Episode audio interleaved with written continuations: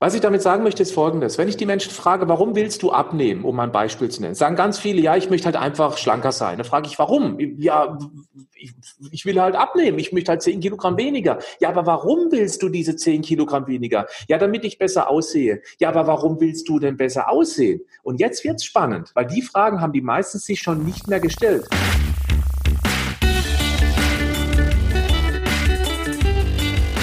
Die Heldenstunde euer Podcast für ein gesundes und bewusstes Leben. Herzlich willkommen in der Heldenstunde. Es begrüßt dich dein Gastgeber Alexander Metzler. Schön, dass du wieder dabei bist. Heute in der Heldenstunde ein besonderer Gast. Er ist Bestsellerautor diverser Bücher. Er ist Coach. Er ist Fitness- und Ernährungsexperte und er ist Top-Speaker auf vielen Bühnen in Deutschland und darüber hinaus. Herzlich willkommen in der Heldenstunde, Patrick Heitzmann. Hallo, herzlich willkommen und vielen Dank für die Einladung. Ich freue mich. Ja, die Freude ist ganz auf meiner Seite. Wir haben für die Hörer und Zuschauer von dem Interview, um die kurz ins Boot zu holen, wir haben eben schon ein umgekehrtes Interview aufgezeichnet, wo du über meine Geschichte gesprochen hast. Jetzt darf ich dich interviewen und auch für meine Hörer möchte ich nochmal diese Besonderheit erwähnen, dass das für mich hier wirklich heute was Besonderes ist. Patrick Heitzmann, das ist eine Zeitung, die Mainzer Zeitung von 2016. Und als ich gesehen habe, ich kannte dich damals noch nicht, lieber Patrick, aber als ich gesehen habe, da gibt es einen Menschen, der macht ein Bühnenprogramm, was sich mit Gesundheit beschäftigt und die Menschen gehen da freiwillig in ihrer Freizeit hin. Das war für mich total der Eye-Opener. Das wusste ich, das, Konzept kannte ich vorher nicht. und das hat mich so sehr beeinflusst, dass ich dann für mich so gedacht habe, so, hm, ach ja, ich habe ja auch ein bisschen was Interessantes zu erzählen. Vielleicht kommen da Leute auch und ich kann mal auf der Bühne stehen. Also vielen lieben Dank dafür. Wir haben ja auch vorhin schon über Dankbarkeit und so weiter gesprochen. Das ist eine ganz tolle Sache. Das wollte ich aber meinen Hörerinnen und Hörern auch nicht vorenthalten, dass das hier wirklich was Besonderes ist für mich heute, dich interviewen zu dürfen. Wir kennen uns ja schon ein bisschen länger und jetzt klappt das endlich mal mit uns beiden, lieber Patrick. Richtig. Und auch das Thema, das Interview mit dir vorhin war äußerst interessant. Es ist auch bei mir bei YouTube und auf meinem Podcast veröffentlicht. Es geht um deine Geschichte bezüglich der Depression. Wir haben drei ganz klare Ideen formuliert, die man eben als depressiver Mensch umsetzen kann oder wenn man selber depressive Menschen helfen möchte, dass man eben da einfach eine Idee hat, wie man denen helfen könnte. Und jetzt soll es natürlich um deinen Schwerpunkt gehen. Und äh, bevor wir in das spannende Thema Ernährung einsteigen, was ja auch in meinen Säulen einer der ganz, ganz wichtigen Punkte ist, würde mich mal interessieren, du, Patrick, wie bist du denn also ich meine, man sieht ja immer nur das Endprodukt Erfolg am Ende. Wenn man heute auf Patrick Heitzmann stößt, denkt man, boah, krass, der hat so viele Bücher geschrieben, der hat einen Podcast am Laufen, der hat eine riesen Fangemeinde auf Facebook, der war bei Gedankentanken, der war bei den großen Veranstaltungen. Da steckt viel Arbeit drin, da steckt jahrelange Mühe, da steckt Frustration drin. Das ist ein wahnsinniger Weg, den du da gemacht hast. Wie hat das denn mal angefangen? Wie war denn so dein Einstieg in diese Welt? Wenn ich jetzt einen Rückblick wage, ich bin jetzt fast 46 Jahre alt. Ich habe angefangen, mich mit 14, 15, 16 ganz, ganz langsam mit dieser Thematik zu beschäftigen. Warum? Ich bin in einer relativ großen Familie aufgewachsen. Ich war der älteste von insgesamt vier Kindern. Das heißt, wir waren zu sechst. Ein Haushalt mit damals in den 70er, 80er Jahren mit wenig Geld. Und eine große Familie bekommt man sehr günstig satt mit. Ja, jede Menge Kohlenhydrate. Bei uns gab's Nudeln, Nudeln und ab und zu Brot, Reis und Kartoffeln und Nudeln. Und Nudeln gab's auch noch. Und natürlich auch die äh, süße Schokoschmiere, die ich mir eimerweise aufs Brot drauf geschmiert hatte. Das heißt, ich habe mich extremst süß ernährt früher. Zu trinken gab es hauptsächlich süßen Sprudel, also süße Sprudelwasser und Cola habe ich literweise vor allem in der Jugend reingebechert, weil es damals ja richtig cool war, Coca-Cola zu trinken. Das war nie ein Thema bei uns in der Familie, das Thema Gesundheit, gesunde Ernährung. Kein einziges Mal. Es gab noch kein einziges Mal. Ich kann mich nicht erinnern, dass mal gesagt wurde, isst mal ein Stück Obst, es ist gesund.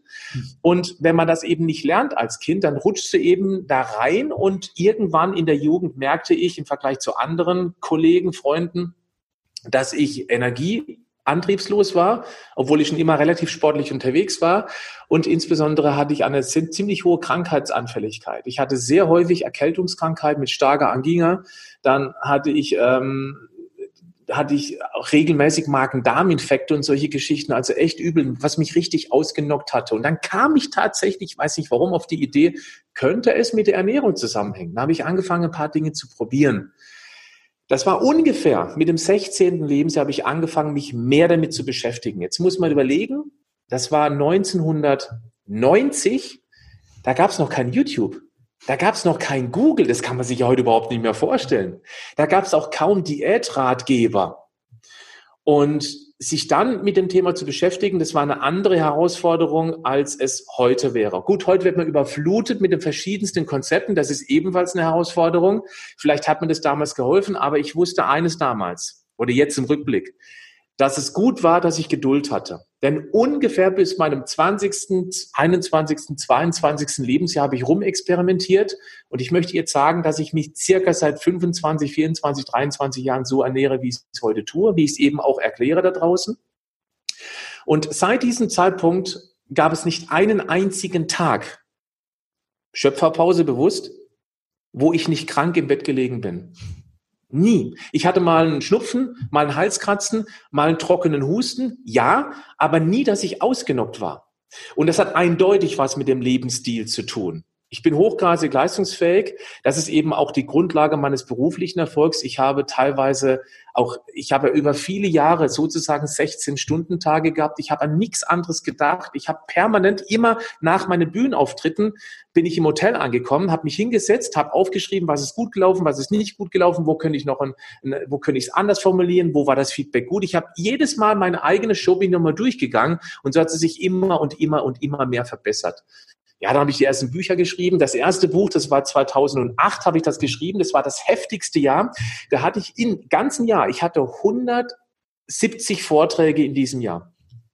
Ich war nur unterwegs. Damals war ich noch kein Familienpapa, aber ich hatte schon meine Freundin, jetzt Frau. Ich war also praktisch nie zu Hause. Glück gehabt, dass sie bei mir geblieben ist. Und ähm, das war so, dass im ersten halben Jahr hatte ich schon 100 Vorträge gemacht dann hatte ich eine vierwöchige Pause vor mir, wo ich gesagt ich bin fix und fertig, ich habe keine Energie mehr, mhm. aber ich hatte einen Buchauftrag. Dann habe ich es geschafft, in vier, nein, in fünfeinhalb Wochen mein allererstes Buch runterzuschreiben. Ich habe die ganze Energie aufgebracht, die Restenergie und das Buch geschrieben. Und das wurde direkt zum Bestseller und daraus sind noch weitere 13 andere Bücher entstanden. Und warum ich das erkläre, ist, nur dann, wenn der Körper gesund ist, dann kann er auch Leistung bringen, auch dann, wenn es mal drauf ankommt. Und ich muss ganz klar sagen, ein, ein großer Teil meines beruflichen Erfolges basiert letztendlich auf meiner eigenen Methode, wie ich sie heute auch immer wieder erkläre. Wir brauchen einen funktionierenden Körper, der hoch belastbar ist, äh, dem man natürlich auch ab und zu mal Pause gönnen sollte. Ja, das ist klar.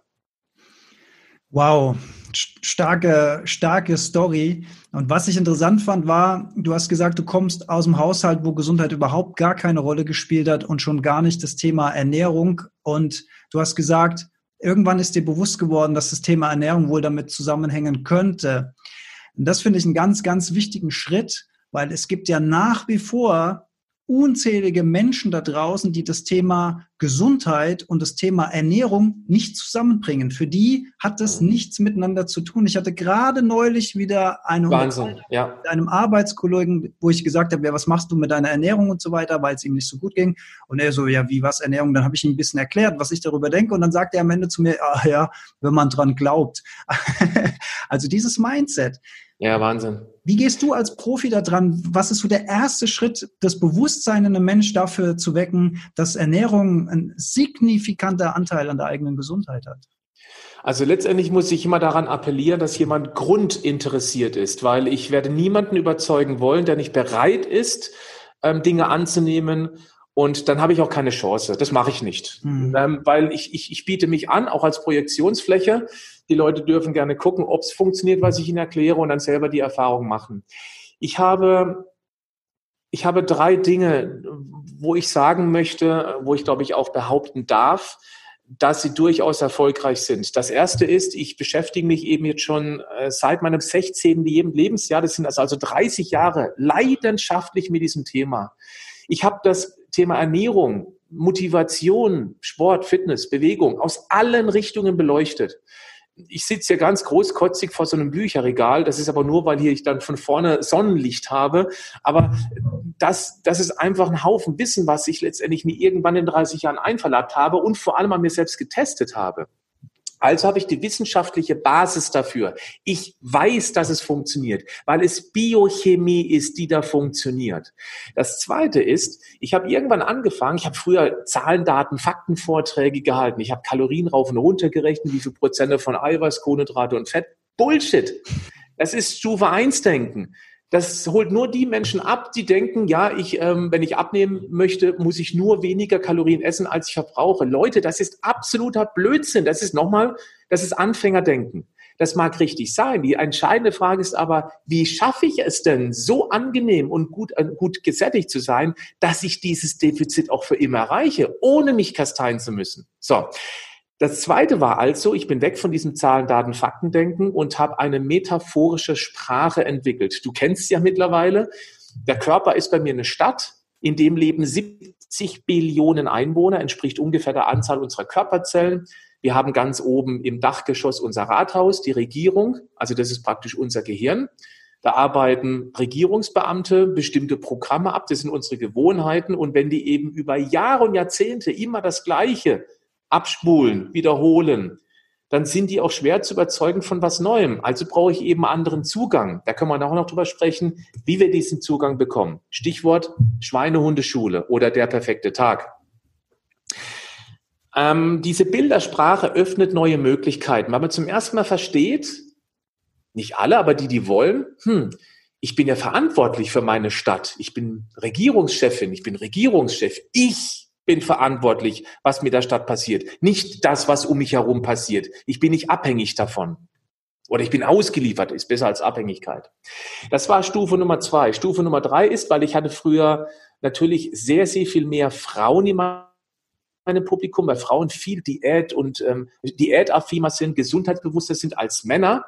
Aber ich wollte auch die Männer zu den Frauen haben. Also habe ich angefangen, schon relativ früh Humor einzubauen. Also wer schon mal einen Vortrag von mir gesehen hat, mit dabei war oder auf YouTube gesehen hat, der spürt schnell, ich mache das viel, viel mit Humor. Humor, der dem einen schmeckt, dem anderen nicht so, das ist ja ganz normal, aber ich habe die Menschen zum Lachen gebracht bei einem Thema, was eigentlich sehr, sehr verbissen angegangen wird. Und dieser Dreiklang, wissenschaftliche Fakten in eine metaphorische Sprache verpackt, und mit ganz viel Humor präsentiert, das öffnet die Herzen und damit habe ich den Zugang zu den Menschen. Und dann sind da eben Menschen auch bereitwilliger, eins, zwei Ideen aus meinen YouTube-Videos, aus dem Podcast, aus meinem Vortrag, aus meinen Büchern, aus meinem Online-Coaching mitzunehmen, umzusetzen, um zu erfahren, zu spüren, wie gut es ihnen plötzlich mit dieser einen Umsetzung geht. Das ist übrigens auch ein ganz entscheidender Hinweis, ein, ein erster Tipp, der man so nennen mag.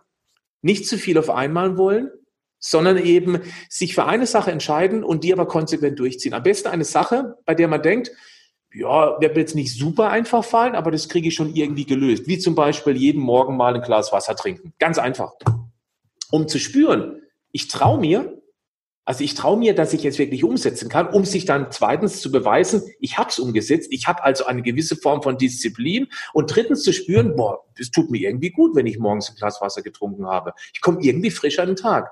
Das sind die Referenzerlebnisse und genau die drösen langsam alte Verhaltensmuster auf und lassen neue Ideen zu. Also klarer Tipp Nummer eins ist, nicht alles auf einmal wollen, sondern peu à peu gucken, welche Gewohnheiten, welche schlechten Gewohnheiten haben sich in meinem Lebensablauf etabliert, die identifizieren und Bewusstsein dafür zu schaffen, was ist ja. es denn an schlechten Gewohnheiten und dann gucken, wo kann ich denn das erste Schräubchen setzen? Wo ist das erste Zahnrädchen, wo ich drehen kann? Du hast das schöne Glas, äh, Beispiel Glas Wasser gebracht, eine ganz einfache Sache. Aber das, das, ich weiß genau, was du meinst. Es schafft dieses Vertrauen. Okay, ich habe das jetzt eine Woche lang durchgezogen. Was kommt als nächstes? Und so baut man das peu à peu auf. Ja. Ja, ich, also eines, was ich immer wieder feststelle, ist, es sind zwei Dinge. Das erste ist, die Menschen nehmen sich viel zu viel auf einmal vor. Eine klassische Diät verlangt ja sein bisheriges, und jetzt genau hinhören, bewährtes Essprogramm, seine Essgewohnheiten, die man sich über Jahrzehnte antrainiert hat und die haben sich ja bewährt. Sonst hätten wir es ja nicht gemacht. Es schmeckt, macht satt, ist einfach zu beschaffen, leicht zuzubereiten und äh, es ist gut verträglich für mich. Das hat sich ja bewährt. Bezahlbar und wenn man das von jetzt ja. auf gleich auf Nochmal bitte? Nochmal? Bezahlbar wahrscheinlich auch, ja.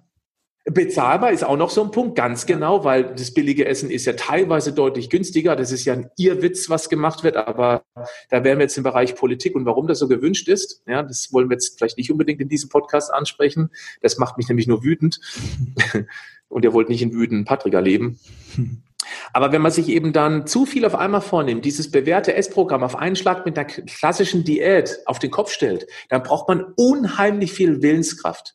Und Achtung, die Willenskraft, die steht jedem Menschen nur begrenzt zur Verfügung. Das ist wie ein Konto, das morgens nach einem guten Schlaf aufgefüllt ist. Und dann müssen wir uns jeden Tag für Kleinigkeiten entscheiden. Ziehe ich heute die roten oder die gelben Schuhe an? Ähm, esse ich heute zum Frühstück ähm, Nutella oder esse ich ein Schokomüsli? Ähm, fahre ich heute den Arbeitsweg, aber da ist, glaube ich, ein bisschen mehr Verkehr, nehme ich doch lieber einen anderen kleinen Umweg. Ich, den ganzen Tag muss man Entscheidungen treffen und die kosten Willenskraft. Und irgendwann ist das Konto leer.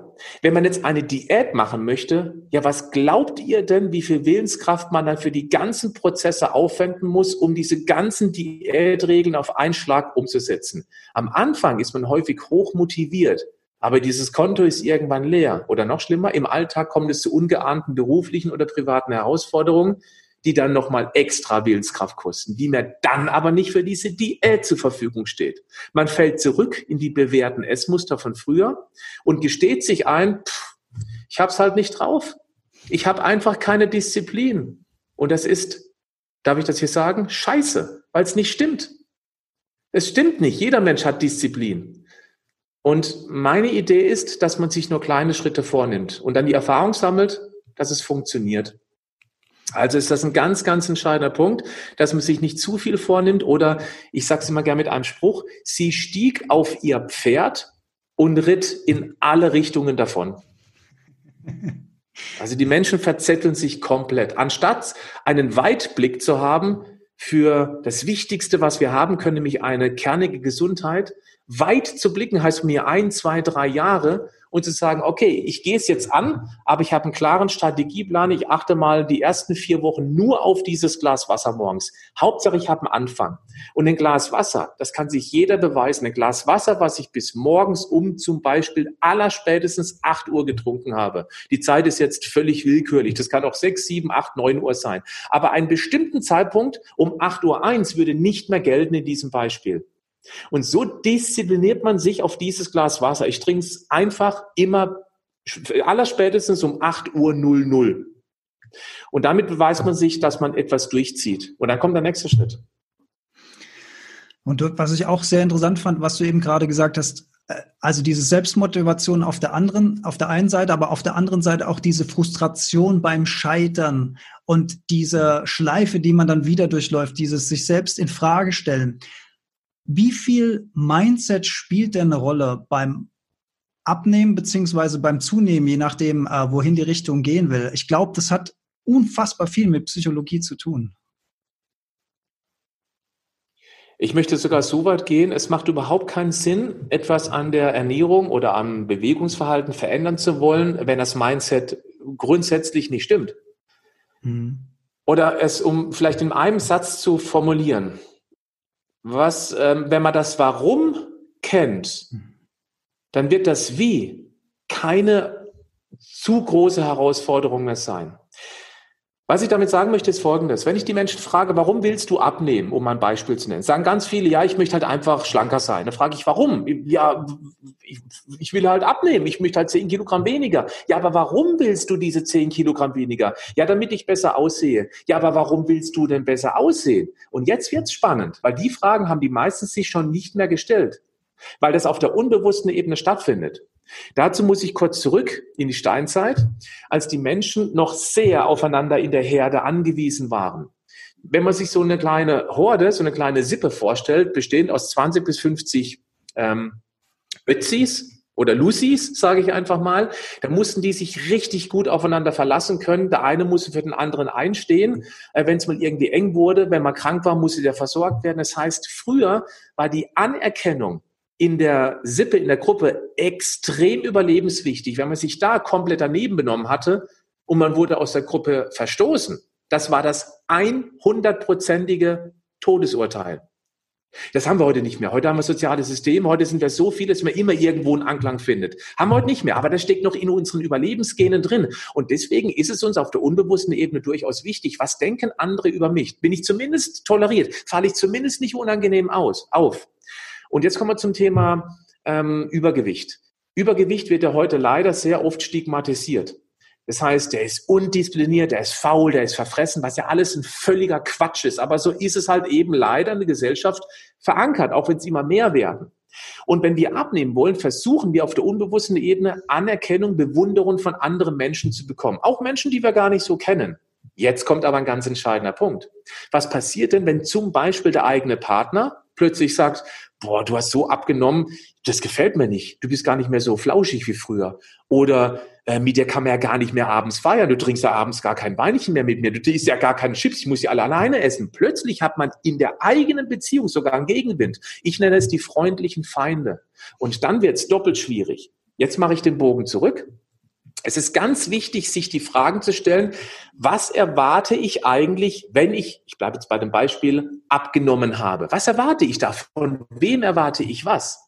Je klarer das wird und in vorausschauender Weise, je mehr man die anderen, die einem wirklich wichtig sind, mit an seine Seite holt, die dann mitziehen, einen zumindest unterstützen. Die müssen ja keine Diät oder keine Umstellung mitmachen, aber dass sie zumindest sagen, weißt du was, ich finde es echt toll, was du machst. Und ich unterstütze dich, wenn es mal schwierig wird. Dann wird es erheblich leichter. Aber wehe dem.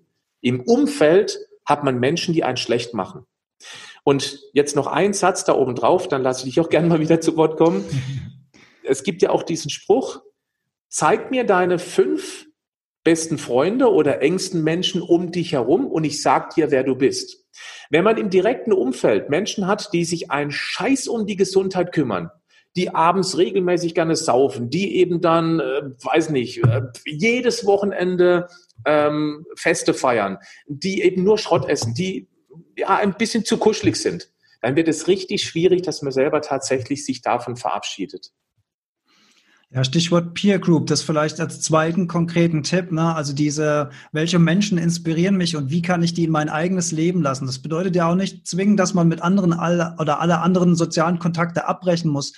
Aber man sollte sich diese inspirierenden Beispiele ins Leben holen. Wie leben die? Wie, wie machen die das denn? Wie haben die das denn geschafft? Das kann, glaube ich, auch sehr, sehr helfen. Ja. Ja, und vor allem, Alex, gerade bei dieser Peer Group, ein ganz wichtiger Satz. Der härteste, das härteste wäre ja ein Klasse, einen richtig brutalen Cut zu machen zu dem. Das werden die wenigsten schaffen. Muss auch nicht sein, aber Achtung, versuche niemals die anderen von dem, was du tust, zu überzeugen. Frage höflich, wichtig, höflich, ob sie bereit wären, dich zu unterstützen, ob das in Ordnung wäre. Nach Erlaubnis fragen ist immer so ein bisschen unterwürfig, aber wenn die die Erlaubnis erteilen, dann können sie davon auch nicht mehr zurücktreten. Das ist so, eine kleine, so ein kleiner Psychotrick. Und äh, wenn das nicht klappt, wenn sie sagen, nö, mache ich nicht, niemals thematisieren. Auch wenn sie dich dann versuchen runterzumachen, null, und ich betone ausdrücklich, null darauf eingehen. Nicht mal einen einzigen Satz. Einfach ein komplett anderes Thema, als ob es, als ob du nichts gehört hättest. Einfach was anderes anschneiden, wo man gerade davor vielleicht war. Null drauf eingehen. Also wirklich absolut null. Weil dann merkt der andere, äh, okay, prallt nicht, es prallt völlig an dem ab. Ähm, da macht es mir auch keinen Sinn, dass ich mich äh, mit dem darüber ärgere. Da muss man dann schon knallhart sein. Und dazu braucht man halt ein klein wenig Selbstbewusstsein. Also keinen Widerstand geben, durchfließen lassen. Ja, es ist, ja. ist nicht ganz einfach, aber. Nein, das ist nicht einfach. Nein, muss man sich drauf, muss man sich drauf, drauf programmieren. Ja. Du, hast, du hast vorhin schon gesagt, wir leben ja heute in einer Zeit, ähm, früher wäre das alles sehr, sehr viel schwieriger gewesen. Heute leben wir eher in einer Zeit, wo wir ein zu viel an Informationen haben, statt ein zu wenig. Wenn ich mich jetzt anfange, wenn mein Bewusstsein so weit ist, dass ich das Thema Gesundheit und Ernährung schon mal zusammenbringe, was ein wichtiger, wichtiger Schritt ist, und ich fange dann an, mich mit dem Thema Ernährung ein bisschen mehr zu beschäftigen. Ich habe mal hier so ein paar Notizen gemacht. Da äh, trifft man auf Sachen wie ketogene Ernährung, Low Carb, High Fat, FDH, Klassiker, vegetarisch, vegan, karnivore Ernährung, Slow Food, Rohkost, Paleo, flexitarisch, glutenfrei, also, also un, unfassbar. Patrick, wie findet man da einen Pfad durch diesen Dschungel durch? sich zuerst mal komplett von diesen ganzen Ernährungsideologien zu verabschieden. Ernährung ist keine Religion und darf auch keine werden. Ernährung ist Ernährung. Ich würde da jetzt mal ganz ähm, rational vorgehen und sagen, der Körper ist reine Biochemie und ich vereinfache das jetzt ein bisschen. Der Körper braucht 47 Bausteine, um alles basteln und bauen zu können, was er eben braucht, um gesund zu bleiben, gesund zu werden, gesund zu bleiben. Und dem Körper ist es tatsächlich völlig egal, ob man eben Vegetarier, Veganer, Paleoner, Pesketarier, Carnivore und Flexitarier ist. Er braucht diese 47 Bausteine. Es ist ihm Wurst oder je nach Ernährungsgesinnung, es interessiert ihn die Bohne. Und damit ist man schon mal raus. Und das sage ich eben auch ganz klar. Ja, man kann sich als Paleoaner sehr, sehr gesund ernähren. Und ja, man kann sich als Veganer sehr, sehr gesund ernähren. Man muss eben dann jeweils ein paar Dinge berücksichtigen. Aber eben nicht von Anfang an alles auf einen Schlag zu verändern. Manchen hilft das, ich weiß, aber es braucht eben diese Willenskraft. Deswegen nochmal zurück zu meiner Idee. Ich halte es für sinnvoller für jemanden, der erkannt hat, er möchte gerne was verändern, dass man sich, jetzt komme ich zu dieser Idee, die ich vorhin schon mal ganz kurz angedeutet hatte, dass man sich erstmal nur einen einzigen Tag in der Woche raussucht, indem man den inneren Schweinehund, den Bewacher, den Beschützer unserer liebgewonnenen Gewohnheiten auf die Hundeschule schickt. Und an diesem einen Tag versuchen wir uns eben möglichst gesund zu verhalten, mit allem, was dazugehört.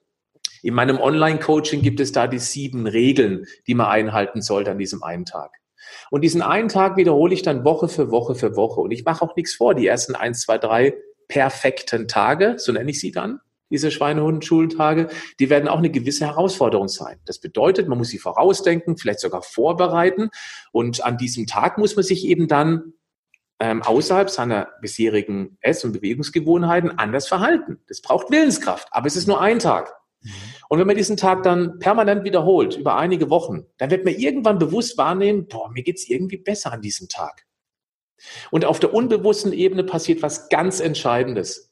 Wir werden die Regel oder Regeln, die uns super einfach gefallen sind oder uns total gut getan haben, wie zum Beispiel morgens dieses Glas Wasser trinken, die werden wir automatisch. Und das heißt, ohne Investition von Disziplin, von Willenskraft, mit in einige andere noch nicht perfekte Tage übernehmen. Und damit dröseln wir ein altes Verhalten auf und lassen ein neues Verhalten zu.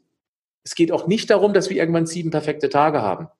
Es wird darum gehen, dass wir uns, wenn wir das auf, auf einer Jahresschiene vergleichen, früher schlechte Gewohnheiten hatten und heute eben tatsächlich deutlich bessere Gewohnheiten. Das heißt, dass wir uns innerhalb eines Jahres einfach neue Gewohnheiten aneignen. Aber wir brauchen diesen Weitblick. Es ist keine Diät. Das erinnert mich so ein bisschen, also ich habe es tatsächlich andersrum gemacht. Ich habe mich damals für eine überwiegend vegane Ernährung in Form einer Challenge entschieden. Und mhm. das äh, möchte ich ganz klar sagen, das würde ich so in der Art und Weise, wie wir das hier, also ich habe es mit meiner Partnerin zusammen gemacht, was natürlich wichtig war, weil dann hängt man zu zweit ganz in dieser Schlinge, das ist schon mal viel besser, als wenn man das alleine machen muss. Aber wir haben, äh, wir haben gesagt, okay, wir machen jetzt eine drei Monats Challenge, weil bei mir war das Thema immer, ich habe eine hohe Empathie zu meinen Mitgeschöpfen, ich habe eine hohe Empathie äh, zu Tieren und so weiter. Ich könnte viel besser mit dieser ganzen Thematik leben, wenn wir einen bewussten Umgang mit Tieren hätten, aber äh, ja. Massentierhaltung, Tiertransport, es ist so unfassbar krank. muss man nicht darüber diskutieren, ganz ekelhaft. Ja, also so, also so ist schlimm, äh, wenn man das mal an sich ranlässt. Weswegen ich mich dann dafür entschieden habe. Bei mir war es so, das waren eben drei Monate und ich wusste ja, ähm, also Silvester wäre dann der letzte Tag gewesen und ich wusste ja, okay, das geht vorbei. Ähm, das hat insofern gut für mich funktioniert, dass nach diesen drei Monaten, das war halt die Radikalkur in Gewohnheiten äh, umändern. Mhm. Ähm, an Silvester dachte ich ja, morgen, ich hatte mir dann irgendwann so vorgestellt, wie ich mir dann einen riesen Festtagsbraten mache äh, nach Ablauf dieser drei Monate. Habe ich bis heute nicht mehr gemacht. Aber der Einstieg von heute auf morgen so blauäugig zu sein und zu sagen, okay, ich ernähre mich ab jetzt vegan, das heißt, die Nacht ist um, der Morgen kommt, du guckst in deinen Kühlschrank und denkst so, ja, okay, was frühstücke ich denn jetzt eigentlich? Früher hatte ich mir immer Joghurt, Milchprodukte, sonst irgendwas reingepfiffen. Also das würde ich, das ist radikal, das würde ich nicht empfehlen. Ich glaube, dein äh, Weg ist sehr viel sanfter, sehr viel intelligenter, mittelfristig und langfristiger, erfolgsversprechender als so eine Radikalkur. Kann auch funktionieren, aber ich glaube, dein Weg ist äh, sehr, sehr viel schlauer, was das angeht. Aber Alex, das, da, da möchte ich dich unbedingt unterstützen, damit Gedanken, du hast vollkommen recht. Ich kenne auch Leute, die es geschafft haben von heute auf morgen. Aber du hast einen ganz wichtigen Punkt, nee, zwei sogar erwähnt. Erstens die Empathie, das heißt, du hattest einen höheren Sinn, mhm. nämlich dem, gegenüber deinen Mitgeschöpfen und ein höherer Sinn, ein Lebenssinn. Das trägt eben so eine Veränderung auch ganz, ganz stark mit. So nach dem Motto, ich leide, aber ich leide, damit andere Tiere, andere Geschöpfe weniger leiden müssen. Das ist Nummer eins. Nummer zwei ist, der wichtigste Punkt, deine Freundin hat mitgemacht, mhm. deine Frau. Und das ist ein wahnsinnig wichtiger Punkt. Überlege mal, sie hätte dann immer mal wieder gesagt, ah, du mit deinem scheiß vegane Ernährung, ja. ich möchte jetzt endlich mal ein Steak essen. Das wäre viel, weil dann braucht es nur einen schwachen Moment, weil du gerade eine berufliche Herausforderung lösen musst, weil du gerade eben irgendwie eine schlechte Stimmung hast und das Ganze kippt und du fällst wieder zurück und einmal unterwegs abgebrochen, dann ist echt wieder nochmal schwieriger zurückzukommen. Also es geht vor allem in Form von Challenges, aber das muss auch schon ganz gut vorausgedacht sein mit einem ganz klaren Konzept, einem ganz klaren Plan und am besten noch mit einem höheren Sinn wie bei dir. Dann geht's. Ja, und das mit dem höheren Sinn, was du sagst, ist interessant, weil am Anfang gab es natürlich schwache Momente, auch gerade im Sommer, wenn, also wir, wir waren ja im Winter, Gott sei Dank, aber im Sommer, wenn dann gegrillt wird und da kommt dann oh, der Fleischgeruch ja. in die Nase oder so. Aber ich sag dir, wenn man in, in dem Moment, wo ich dieses Verlangen am Anfang hatte, das hat so etwa vier Wochen gedauert, dann hat sich das alles relativiert. Also es hat ungefähr vier Wochen gedauert. Mir haben interessanterweise die Milchprodukte sehr viel mehr gefehlt am Anfang als das Fleisch. Das Fleisch wegzulassen ja, war gar nicht so. Kann ich nachvollziehen. Ja, mhm. das, das war gar nicht so das Schwierige. Aber in so einem Moment der Schwäche, nenne ich es jetzt mal, wenn ich mir dann wieder bewusst gemacht habe, wofür ich das mache, nämlich um kein Teil dieses Systems zu sein, was diese Produkte kauft, wofür dieses viele Leiden verursacht wird, das hilft total. Das hilft total. Dann sagen wir, okay, ich, das ist dieses Warum, was du angesprochen hast. Das Warum war ganz klar definiert und das hilft natürlich immens. Und ja, meiner Partnerin bin ich natürlich auch sehr, sehr dankbar, dass sie da mitgezogen hat. Und wir machen, wir machen das bis heute. Wir sind keine Hardcore-Veganer. Wir switchen auch mal auf was Vegetarisches. Also auch da keine religiösen Ansätze. Aber, aber wenn wir gerade vom Thema vegan reden, vielleicht, ähm, äh, ich habe hier schließlich auch den Ernährungsexperten im Interview. Was würdest du denn aus deiner Sicht sagen, was man als Veganer oder Vegetarier, na bleiben wir mal beim Veganen, ist einfacher, auf jeden Fall ähm, beachten sollte, aus ernährungstechnischer Sicht? Puh, es kann eine ganze Menge sein. Also klassisch, und das weiß aber auch jeder, der sich einigermaßen schon damit auseinandergesetzt hat, dass man unbedingt das B12 letztendlich unter Kontrolle haben muss. Unabhängig ob Veganer oder auch Paleoaner oder sonst irgendwas, würde ich immer auf das Vitamin D achten. Das Beste wäre eben von der frühen Frühlingssonne den, die, die Sonneneinstrahlung im Laufe des Frühlings, Sommers und des Herbstes komplett mitzunehmen, mit möglichst freiem Oberkörper, sich einmal 20 Minuten auch in die Mittagssonne stellen, beispielsweise, um eben dieses Vitamin D zu produzieren, werden die wenigsten schaffen. Und da ist es eben aus meiner Erfahrung wahnsinnig wichtig, dass man eben gegebenenfalls substituiert. Also aus meiner, ich habe eine riesige Community und es ist unfassbar, was ich schon für Erfolgsgeschichten gehört habe von Menschen, die das Vitamin D gemessen haben, furchtbar erschrocken sind über den niedrigen Wert, obwohl sie, ich bin noch dreimal am Tag draußen mit dem Hund, das hätte ich nie gedacht. Ja, weil es eben nichts bringt, morgens, abends mit dem Hund rauszugehen. Mittags haben sie meist Sonnenhut auf oder sind eingecremt. Da haben sie aufgefüllt und sind deutlich weniger krank geworden oder haben irgendwelche Unbefindlichkeitsstörungen wegbekommen. Also das gilt für alle Ernährungsformen. Ja, aber B12 ist wichtig. Es gibt ein paar andere Dinge, wie zum Beispiel Omega-3 ist nicht ganz einfach. Ja, es gibt sehr gute Algenpräparate. Das ist auch meine klare Empfehlung, weil wir brauchen nämlich nicht diese Alpha-Linolensäure, die im Leinöl drin steckt. Wir brauchen die hoch ungesättigte Form daraus, die im Körper verlängert werden muss, nämlich die Eicosapentaen und Docosahexaensäure. Kennt ihr wahrscheinlich als EPA und DHA. Und da ist es gerade bei Veganer, die sich eben nicht gut auskennen, ganz häufig Mangelware. Die denken, ja, ich esse am Tag einen Löffel Leinöl. Ist super, super gesund, gar keine Frage. Finde ich auch richtig lecker in Quark angemixt. Mache ich auch gerne. Aber es müssen eben noch ein paar andere Dinge beachtet werden. Ja, dann ist es eben auch durchaus, nochmal, wenn man sich nicht auskennt, ein Problem mit Zink beispielsweise. Dann, äh, es gibt aber auch so ähm, Meat-Based Bioactive Components, wie zum Beispiel Kreatin, kann im Körper auch selbst synthetisiert werden, aber es steckt halt eben sehr ähm, hochdosiert im Fleisch. Und Fleisch ist halt eben, äh, Kreatin ist einfach ein ganz, ganz wichtiger Stoff. Ich könnte noch lange weitermachen. Es sind bestimmte B-Vitamine, wo eben eine Mangelerscheinung kommen kann. Aber vielleicht eines Mal, was ich jetzt unbedingt den Veganern zu halten muss, und das ist etwas, was ich generell immer empfehle, unsere Ernährung sollte tatsächlich, wenn man sie rein aus gesundheitlicher, nicht aus ideologischer Sicht, aus gesundheitlicher Sicht betrachten sollte, eine pflanzenbasierte Ernährung ist das Beste, was wir tun können. Basiert heißt aus meiner Sicht, es muss nicht ausschließlich sein, aber dass man eben auch mal tatsächlich Dinge entdeckt, die man gar nicht auf dem Schirm hatte. Einfaches Beispiel, ich bin ein Riesenfan, Riesenfan von Hülsenfrüchte jeder Art. Die sind so vielseitig einsetzbar, die sind auch so einfach zuzubereiten und es sind richtig tolle Kohlenhydrat und vor allem ganz, ganz tolle Eiweißlieferanten. Und mit dem Eiweiß muss man auch manchmal aufpassen. Also Eiweiß bin ich, also aus meiner Erfahrung heraus essen wir zu wenig und manche hauen sich zu viel schlechtes Eiweiß rein, nämlich aus Billigfleisch dass man eben da möglicherweise durch einen Shake ausgleicht. Das kann ein guter veganer Eiweißshake sein. Ja, beispielsweise, wir haben, also bei meiner eigenen Ergänzungsmarke habe ich auch so einen, in Vita Moment vegan Eiweißshake. Aber auch sowas auf Hanfprotein. Schmeckt halt nicht so lecker, da muss man kleine Abstriche machen, muss man auch sagen. Aber Hanfprotein ist ein super Eiweißlieferant. So, das war jetzt mal einfach so ein bisschen bunt gestreut. Es gibt noch ein paar andere Dinge, die wichtig sind. Kupfer beispielsweise ist ein ganz, ganz äh, wichtiges Thema, was häufig nicht Beachtung findet. Eisen geht, wenn man sich gut auskennt. Es gibt gute pflanzliche, also gute in Anführungsstrichen, äh, Anführungsstrichen pflanzliche Eiweißquellen. Das dreiwertige Eiweiß wird einfach nicht so gut aufgenommen.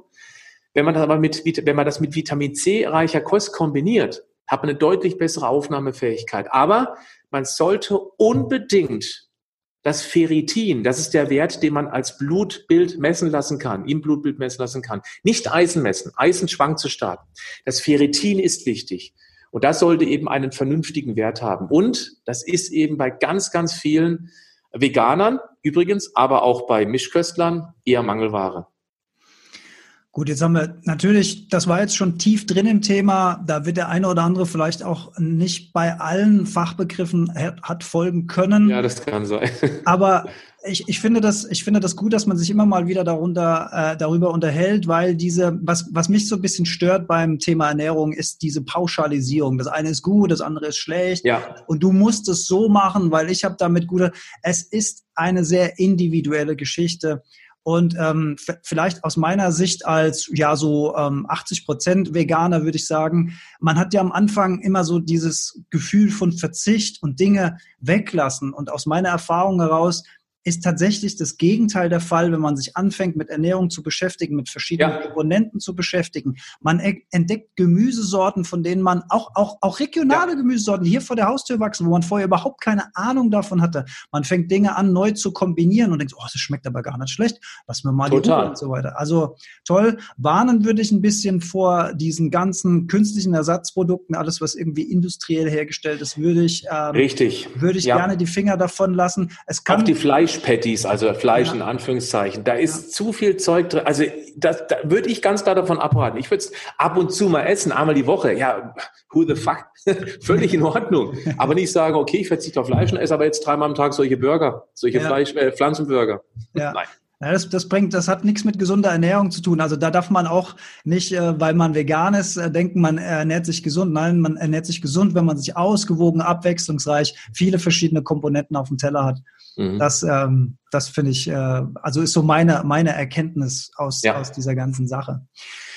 Und natürlich reden wir hier von einem riesigen Markt, von einem riesigen wachsenden Markt. Und Patrick, das finde ich auch ganz interessant, weil natürlich die Werbemaschinerie da draußen läuft und alles zieht uns zur Ernährung, zum Essen hin. Ich sage da immer gerne das Beispiel, wenn du irgendwo in der Stadt ankommst, am Hauptbahnhof vom Zug aussteigst, überall riesige Werbeschilder von Schokolade, von Eis, Aha. von Snacks. Du wirst permanent ähm, verführt zuzugreifen. Ja. Was, was hast du als Ernährungscoach für ein Mindset oder für einen gedanklichen Trick, damit man auf diese ganzen Fallstricke nicht reinfällt? Das finde ich nämlich wirklich sehr, sehr schwierig, weil das ist ein Millionenmarkt da draußen, der will, dass wir ja. zugreifen, der will uns das Geld aus der Tasche ziehen, der will, dass wir uns irgendwo wieder was reinpfeifen. Was, was hast du da für einen Tipp vielleicht? Ich habe verschiedene Strategien. Ich fange mal an mit einem Wort, das nennt sich Füllstoffe. Das bedeutet, dass die Industrie Produkte zusammenpanscht, die keinen Mehrwert für den Körper haben. Ja, die machen satt, ja, die schmecken, aber sie liefern praktisch nichts, was der Körper wirklich braucht. Ich sage nochmal die magischen 47, so heißen die in meiner Welt, also diese 47 ähm, die Vitalstoffe, die ähm, hoch ungesättigten Fette und eben die essentiellen Aminosäuren. Ja, also diese Baustoffe des Körpers, nichts drin. Die Industrie, jetzt kommt das, die nächste Strategie, die Industrie hat nur ein großes Interesse, dass wir möglichst viel von diesen Produkten essen. Das gelingt denen, indem sie eben uralte ähm, Anteile im Gehirn triggern, nämlich insbesondere den, dass wir früher permanent im Mangel leben mussten und je, sobald es was gab, haben wir zugelangt. Also verführen die uns mit einer perfekt kombinierten Fett-Zucker-Kombination, weil es eben den höchsten ähm, Benefit hat für die Langzeitspeicher im Hintern und in den Beinen und im ähm, Bauchbereich. Ja, also die, die triggern das bewusst, weil je häufiger wir Futterlemminge an den Futtertrog zurücklaufen, desto eher klingeln die Kassen der Konzerne. Und alleine das zu wissen, dass die nur interessiert sind, dass wir möglichst viel von dem Zeug, ich darf es mal ganz böse sagen, fressen, allein das hält mich davon ab, weil ich denen eins auswischen möchte. Das ist Strategie Nummer zwei. Also erstens das Bewusstsein, dass es sind keine Lebensmittel, das sind Füllstoffe und die nehmen, und jetzt bitte nochmal genau hin, was ich jetzt sage, diese Füllstoffe nehmen dem gesunden Essen im Bauch den Platz weg. Das ist ein ganz wichtiger Satz, weil wie oft erlebe ich es, dass äh, mittags gibt's im Büro Geburtstagskuchen von der Kollegin. Oh, das schmeckt so lecker, esse ich halt zwei, ach, vielleicht noch ein drittes Stück. Aber heute Abend lasse ich dafür das Abendessen ausfallen. Weil Kalorien denken, Stufe 1 denken, in dem Moment habe ich den kalorischen Ausgleich. Ja, das mag sein. Was man aber nicht hat, sind die Vitalstoffe. Was man nicht hat, ist das Eiweiß. Was man nicht hat, das, ist, ähm, das sind diese hoch ungesättigten Fette. Und damit sorge ich auf Dauer für eine Mangelversorgung, die mich immer wieder zum Essen triggert. Also was mir auffällt ist, ich mache CrossFit. CrossFit ist eine hochintensive Sportart. Ich bin da auch relativ gut. In meiner Altersklasse bin ich deutscher Meister geworden. Das heißt, ich arbeite auf einem ziemlich hohen Level. Ich bin immer wieder selber erstaunt über mich, wie wenig eigentlich esse für das, wie ich Sport mache. Und ich habe erst vor wenigen Jahren realisiert, warum das so ist. Ich ernähre mich nicht immer, aber meistens so hochwertig, dass mein Körper gesättigt ist mit diesen magischen 47. Ich habe keinen Hunger. Ich würde gern noch ein bisschen mehr Masse aufbauen. Also es muss nicht sein, aber ich hätte nichts dagegen. Krieg's nicht hin, weil ich nicht mehr essen kann. Ich müsste mich zwingen. Ich müsste anfangen, leeren Reis oder viele, viele Kartoffeln, Nudeln zu essen, noch mehr Brot, Zeug, was Energie liefert, aber verhältnismäßig wenig Vitalstoffe, damit ich diesen Kalorienüberschuss schaffe. Es geht nicht, weil ich abgesättigt bin. Die Industrie macht es genau umgekehrt. Leere Produkte, damit wir möglichst permanent essen, weil wir nie wirklich richtig angenehm satt sind. So, das ist Strategie Nummer zwei. Also Füllstoffe und Marketingkonzepte kennen. Das dritte ist, wenn man unterwegs ist, immer bewaffnet sein mit irgendwas, was halbwegs gesund ist. Ich habe auf Reisen immer Essen mit dabei und ich betone immer, es gibt keine Ausnahmen. Das geht gar nicht, dass ich ohne Essen aus dem Haus gehe, weil ich draußen sonst ausgeliefert wäre. Weil sobald du Hunger hast, kannst du dich nicht mehr vernünftig entscheiden. Dann bist du der Industrie ausgeliefert und sagst, ich habe jetzt so Hunger, ich esse jetzt schnell was. Ja, und später gucke ich wieder, dass ich was Vernünftiges esse. Ja, aber wenn du einmal angefangen hast, am Tag schlecht zu essen, dann wird es schwierig, dich wieder einzufangen. Und ähm, wenn man unterwegs ist, möglich satt aus dem Haus, aus dem Hotel oder eben von dort weggehen, wo man gerade herkommt. Satt sein ist auch ein ganz, ganz wichtiger Punkt. Denn sobald wir Hunger haben, wir werden zu Kalorienzombies. Du kannst dich nicht mehr kontrollieren. Das sind die drei Tricks. Wow, das war sehr deutlich. Das, glaube ich, war ein, ein, ein großes Takeaway. Und auch gerade dieses Essen dabei haben, ist auch wieder so ein Punkt der Selbstverantwortung, der ja, Eigenliebe. Wie gut bin ich zu mir selbst? Nehme ich mir die Zeit, bevor ich aus dem Haus gehe, räume ich mir das ein? Habe ich diese Lebensmittel vorher gekauft? Bereite ich mir die zu? Mache ich mir vielleicht ein paar Sticks aus, aus einer Paprika oder aus dem Apfel oder so? Bereite ich das vor? Nehme ich mir die Zeit? Bin ich mir wichtig genug? Um mich so ähm, zu bewaffnen im wahrsten Sinne des Wortes, weil das ist eine Marketingschlacht da draußen und ich sehe das ganz genau wie du. Ich habe keinen Bock, denen das zuzugestehen, indem ich das kaufe. Ja. Dann haben die nämlich gewonnen. Und ich komme ja aus der Werbung. Ich weiß ja, wie es ist, wenn man mhm. in solchen kreativen Sitzungen zusammensitzt und denkt so, okay, wie, wie bringen wir dieses Produkt, was erzählen wir den Menschen, damit sie das kaufen? Und weil ich auch gerade mit dieser, also am Rande mit dieser Branche zu tun habe, sehe ich das exakt wie du. Ich habe keinen Bock, dass die darüber triumphieren. Das ist ein ganz, ganz äh, toller Punkt, den du da sagst. Ich verrate dir mal einen kleinen Insider. Ich werde ja auch viel gebucht von Firmen, ähm, in, wo ich dann vor die äh, Belegschaft stehe und eben dann auf meine humorvolle Art und Weise etwas zum Thema Gesundheit erzähle. Und ich kann mich gut erinnern, es war in Stuttgart, da war ich in einem Hotel und es war ein, eine Firma, die ähm, eine der, der größten Firmen deutschlandweit oder sogar europaweit, die Verpackungen kreiert. Also Dosen oder Chipstüten und so weiter. Und ich kam zu früh dort an. Ich habe mich dann hinten reingesetzt und habe da ein bisschen zugehört. Junge, war das interessant. Die haben genau erklärt, auf welchen psychologischen Ebenen zum Beispiel eine Chipstüte funktionieren muss. Stell dich mal eine Chipstüte in einer Stoffverpackung vor, die null knistert. Nur als Beispiel. Es würde nicht so schmecken. Dieses extreme Knistern ist ganz klar beabsichtigt. Oder auch das typische Zischen einer Cola-Dose. Das könnte man auch ohne Zischen irgendwie gestalten. Das würde gehen, technisch. Wird aber nicht gewünscht. Es muss zischen und vielleicht sogar noch ein ganz bisschen Sprühnebel. Es ist alles Technik. Also bei diesem Vortrag ging es auch speziell um Getränkedosen. Es ist unglaublich, was für eine Haptik eine Dose haben muss, damit wir am besten nicht nur eine trinken, sondern am besten gleich zwei pro Tag. Weil es würde eine Umsatzsteigerung von 100 Prozent bedeuten.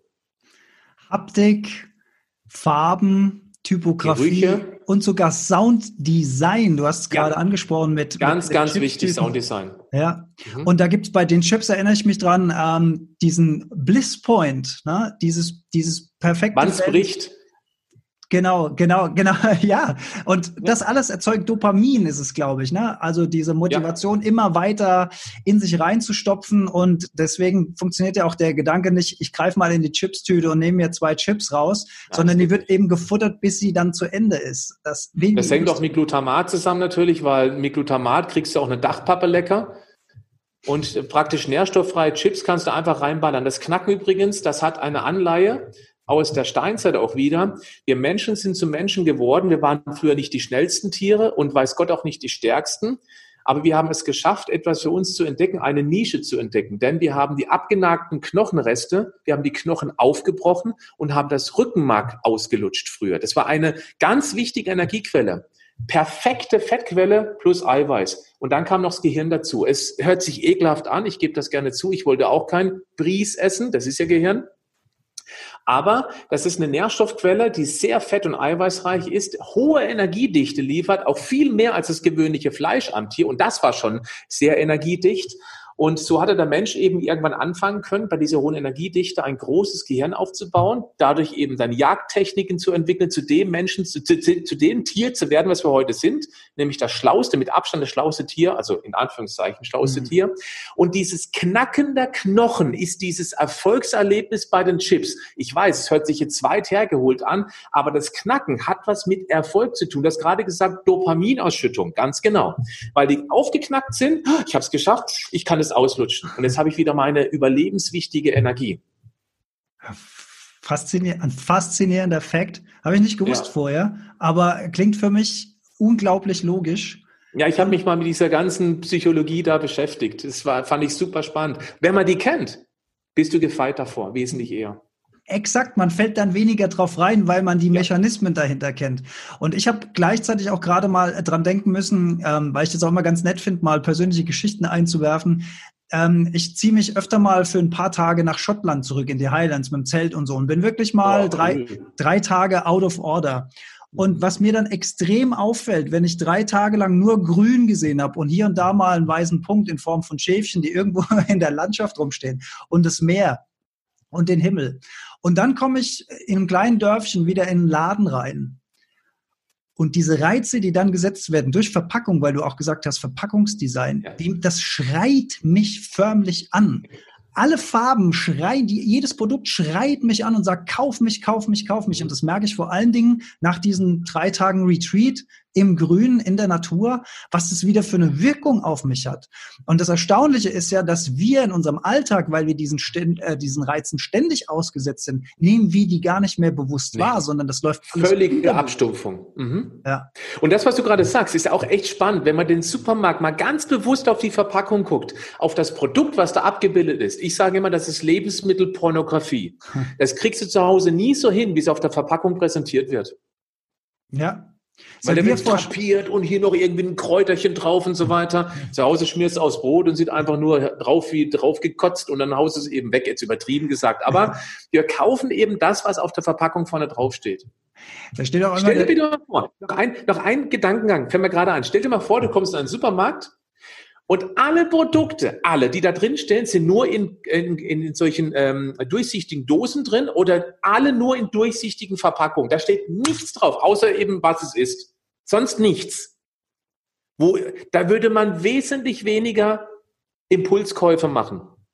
Ganz anders einkaufen. Total. Beim Einkaufen gibt es auch den wichtigsten Trick, den allerwichtigsten, bitte niemals hungrig einkaufen, das kennt jeder. Und das sage ich auch immer gerne, hungrig einkaufen ist wie besoffen flirten. Dann nimmst du was mit nach Hause, wo du am nächsten Tag denkst, du lieber Himmel, was habe ich denn hier? Ui, also immer satt, nur satt in den Supermarkt reingehen. Sonst wärst du zum Zombie, echt. Das sind aber auch genau diese schönen Vergleiche, die du immer live auf der Bühne bringst, wo man sich so selbst so denkt, so, ja, man, der, Mann, der, der Mann hat recht, wenn man das aus dem Blickwinkel betrachtet. Immer satt. Ich halte äh, nur das hoch, was jeder schon weiß. Ich erfinde ja. das Rad der Ernährung auch nicht neu. Ich ja. sage immer, ich bringe den Menschen aber bei, ganz vorsichtig Rad zu fahren. sorry, ganz vorsichtig? Also ich sage immer, ich erfinde das Rad der Ernährung nicht neu, aber ich bringe den Menschen bei, Rad zu fahren. Ach, Rad zu fahren, ja, mhm. genau.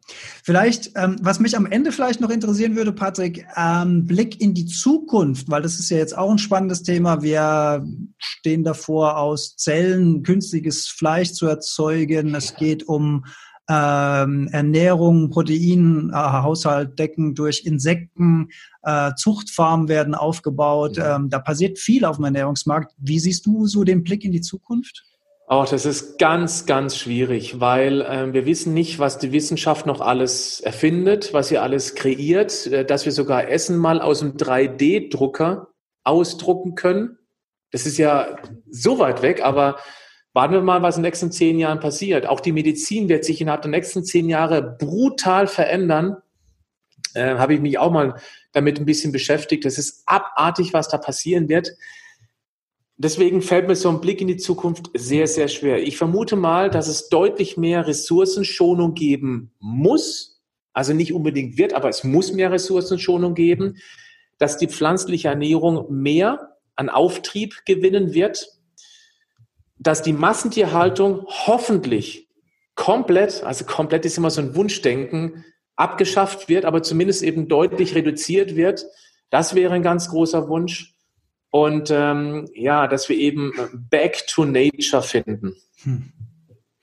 Oh ja, da bin ich komplett bei dir, komplett auf mhm. allen Ebenen. Das wäre das, was die Menschheit meiner Meinung nach der wichtigste Punkt ähm, tatsächlich auch noch retten kann am Ende des Tages, wenn wir dieses ja. Bewusstsein wieder hinbekommen. Und ähm, jetzt sind wir so immer noch, wir sind ja immer noch in der Corona-Phase drin. Das finde ich auch immer eine ganz spannende Frage. Ähm, du hast natürlich gesagt, als Speaker natürlich im Moment eine völlig andere Welt. Aber was hast du denn? Hast du für dich auch irgendeinen positiven Aspekt rausgezogen aus dieser ganzen ja, Geschichte? Definitiv. Also zum einen ist es eine Gesundheitskrise. Und es sensibilisiert, ich würde ganz sagen, die Menschen, aber ich muss sagen, einige Menschen, ich muss es einige davor setzen, es sensibilisiert einige Menschen mehr, sich in Zukunft mehr um diese Gesundheit zu kümmern, weil es ist völlig egal, ob man irgendwann eine Impfung da sein wird, ob man sich die verabreichen möchte. Gibt's auch, das ist ja auch ein ganz großes Streitthema. Aber eines braucht es als Basis. Selbst für eine Impfung braucht es eine Basis, nämlich ein funktionierendes Immunsystem. Das Immunsystem kann nur Antikörper in ausreichender Menge auf eine Impfung bilden, wenn man sich denn impfen lassen möchte, wenn es eben auch funktioniert. Und das Immunsystem, das braucht erstens weniger Giftstoffe, die heute in der Nahrung eben drinstecken. Und zweitens braucht es eben auch bestimmte Bausteine, wie zum Beispiel regelmäßig Eiweiß, wie Zink, wie Kupfer, wie Vitamin D, was eben dann die Immunkörperchen ausbildet, wie aggressiv, wie angriffslustig sie beispielsweise sind. Und das sind einfach so Punkte, das wird diese Krise hoffentlich bringen, dass sie sensibler werden, die Menschen. Weil nur ein Beispiel, ich habe das ja sehr intensiv mitverfolgt. Ich habe mich auch rausgehalten, obwohl es mir so in den Finger gejuckt hat, weil ich finde, dass mit der Krise völlig falsch umgegangen worden ist. Das ist meine persönliche Meinung.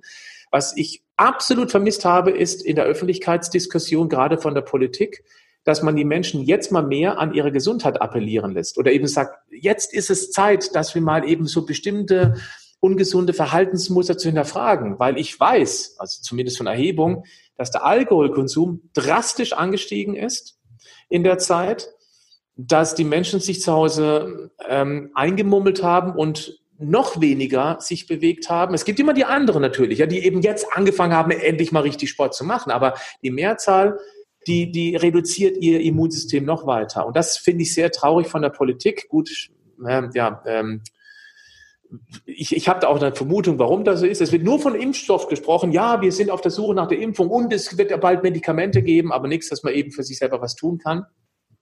Und ich hoffe, dass da einige Menschen aufgewacht sind. Und für mich und meine Arbeit, ich hatte, da bin ich sehr glücklich drüber. Ich bin schon lange online gut aufgestellt. Ich habe ein sehr erfolgreiches, sehr, sehr gut äh, funktionierendes Online-Coaching, also eine Coaching-Plattform, nämlich leichter als du denkst. Ich bringe den Menschen mit meiner Art und Weise bei, wie man sich eben gesund verhält in Zukunft. Das ist auf langfristig angelegt, das ist keine Diät, das ist eben Grundlagenwissen unterhaltsam präsentiert mit ganz vielen Aha-Effekten, dass man eben genau solche Dinge hinterfragen lernt, wie uns draußen präsentiert werden, wie zum Beispiel die Werbung von irgendwelchen Süßigkeiten. Wenn man das weiß, wenn man weiß, wie Ernährung funktioniert, wird es wesentlich einfacher, eben dann eine gesunde Ernährung zur Gewohnheit zu machen. Eine schöne Motivation am Ende. Patrick, hast du noch fünf Minuten für drei Hörerfragen aus meiner Community? Sehr, sehr gerne. Super. Das ähm, versuche ich nämlich immer ein bisschen, wenn Zeit ist, mit einfließen zu lassen. Finde ich gut, ja. Ähm, fangen wir mit einer leichten Frage an. Holle fragt zum Beispiel, was machen künstliche Süßungsmittel mit mir beziehungsweise mit meinem Körper?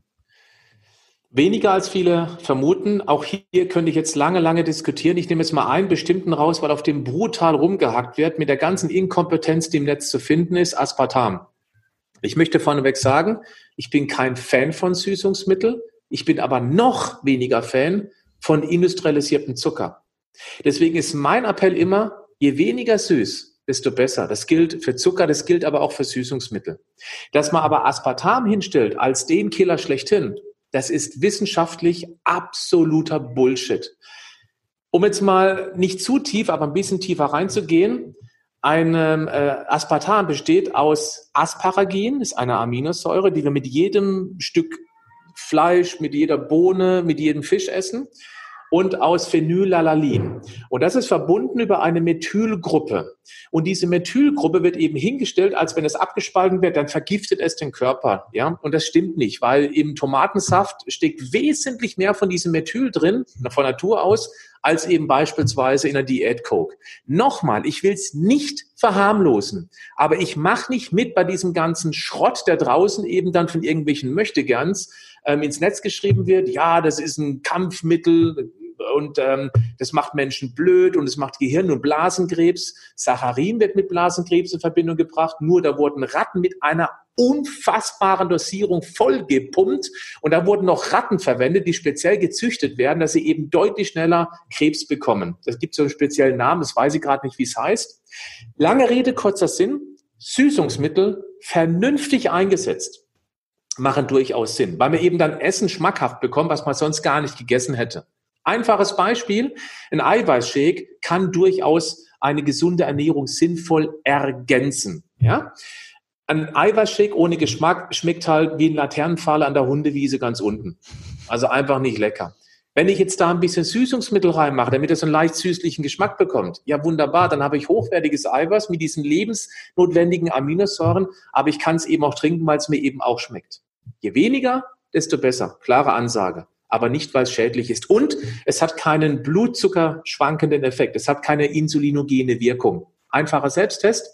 Wenn jemand denkt, dass Süßungsgetränke ähm, Heißhunger verursachen, dann sollte man folgenden Test machen. Wenn er Hunger hat, trinkt er eine Dose Coke Light. Jetzt kommt ja letztendlich dann die Idee ist ja, dass dann Insulin ausgeschüttet wird. Aber ähm, wenn der Blutzuckerspiegel nicht ansteigt, weil da nichts an Zucker drin ist in der Coke Light, aber Insulin auf den niedrigen Blutzuckerspiegel kommt, dann würde er noch weiter absacken. Und dann würdest du alles futtern wollen, was nicht schnell genug weglaufen kann. Wird aber nicht passieren. Und damit ist auch dieser Blödsinn disqualifiziert. Was mich da an der Stelle interessieren würde, ist, woher kommen denn solche Tendenzen, dass man sich so einen Stoff rausnimmt? Und äh, ich kenne das ja aus der Gesundheitsszene selbst, wenn du da links und äh, rechts quer liest. Es findet sich immer irgendwas, wo drauf rumgehackt wird. Also auf der anderen Seite, wenn es um Produkte geht, dass die Industrie ein Interesse daran hat, dass sowas verkauft wird, ist mir ja vollkommen klar. Aber was kann es denn für ein Interesse sein, gegen so einen Stoff vorzugehen, wenn es nicht wirklich die Gesundheit negativ beeinflusst? Wo das herkommt, kann ich dir nicht sagen. Natürlich ja. kann man hier nur spekulieren. Es gibt einige, die sich eben damit profilieren, dass sie einen Stoff rausnehmen, der bis dahin als gesund galt und eben dann als ungesund hingestellt wird.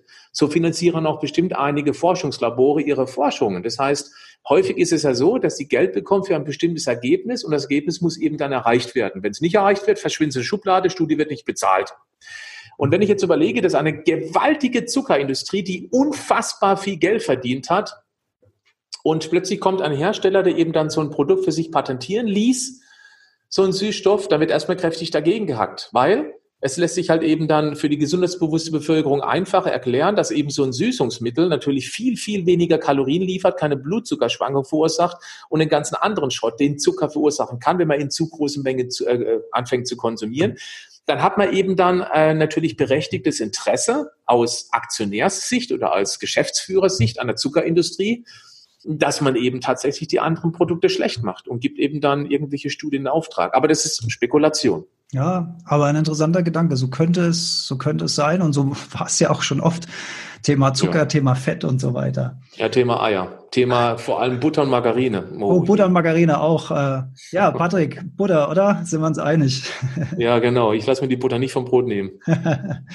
Sandra fragt, das ist ein bisschen komplexere Frage wie sie trotz ihrer Schilddrüsenunterfunktion abnehmen kann. Sie verbrennt mit Sport im Schnitt 30.000 Kalorien im Monat bei verminderter Kalor äh, Kalorienaufnahme und scheint mhm. trotzdem Probleme zu haben mit dem Abnehmen. Ja, so wie sich das anhört, liebe Sandra, hast du leider deinen Stoffwechsel komplett gegen die Wand gefahren.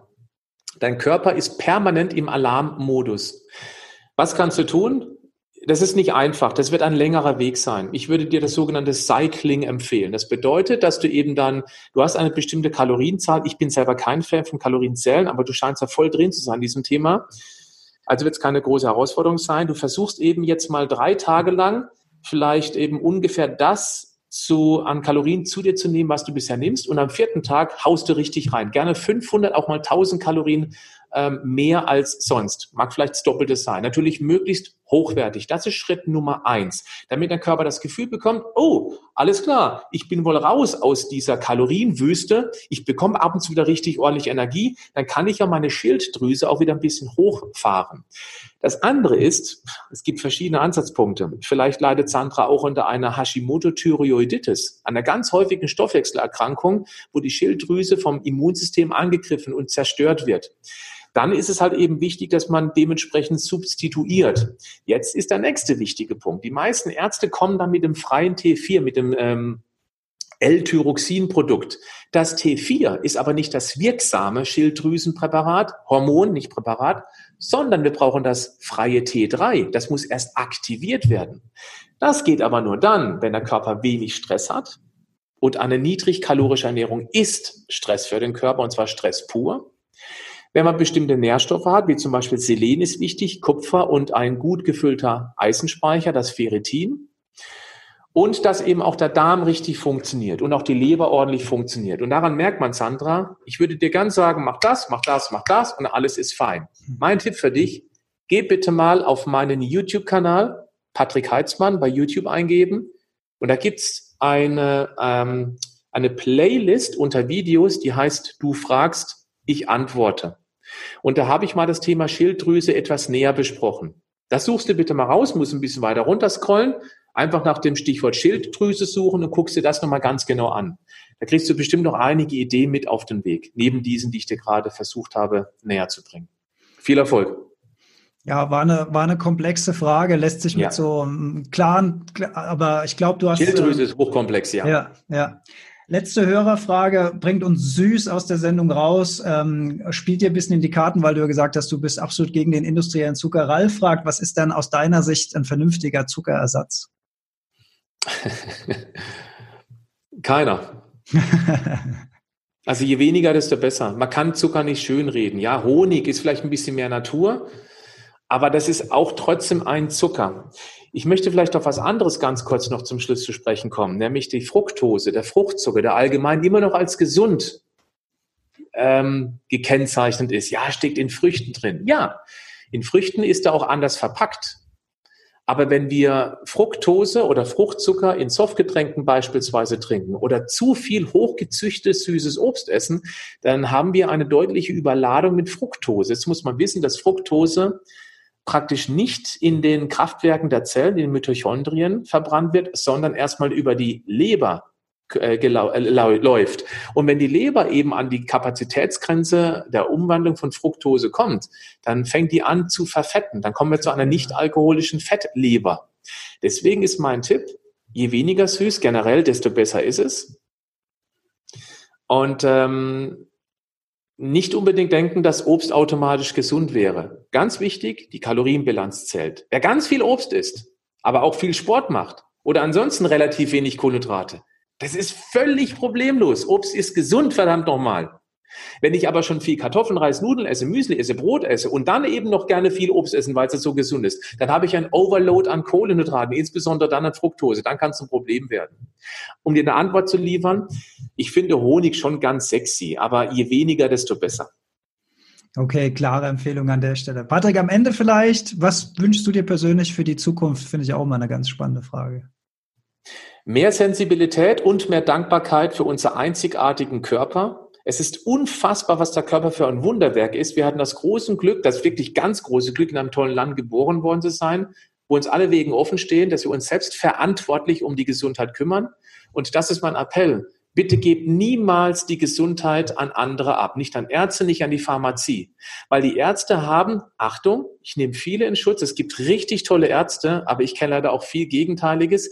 Ärzte lernen, wie man ordentlich Pharmazie einsetzt.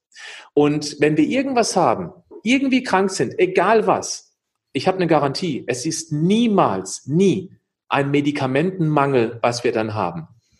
Vielleicht fehlt nur ein bestimmter Nahrungsbaustein, vielleicht Selen, vielleicht ist es Eisen, vielleicht B12, vielleicht ist es DHA, was auch immer, um das ganze System wieder besser zum Laufen zu bringen.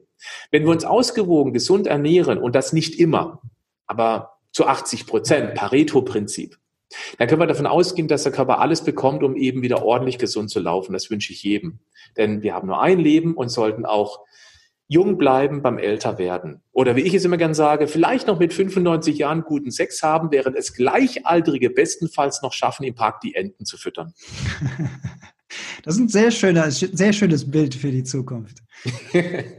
Wer mehr über dich, über Patrick Heitzmann erfahren will, ich werde natürlich deine Webseite verlinken. Ich kann auch direkt auf deine LAT-Gruppe leichter als du denkst auf Facebook verlinken, richtig? Dann kann man. Nee, das da geht nicht, weil das ist eine geschlossene Gruppe. Da Ach, kommt man erst dann rein, wenn man letztendlich das Coaching mitmacht.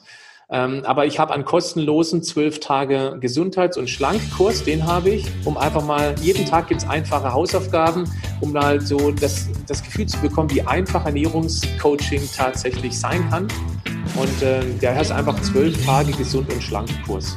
Wo finden wir den Link? Dr. Google. Bitte? Dr. Google dann? Also einfach Google, zwölf Tage Gesund- und Schlankkurs, Patrick Heitzmann. Dann kommt man dahin.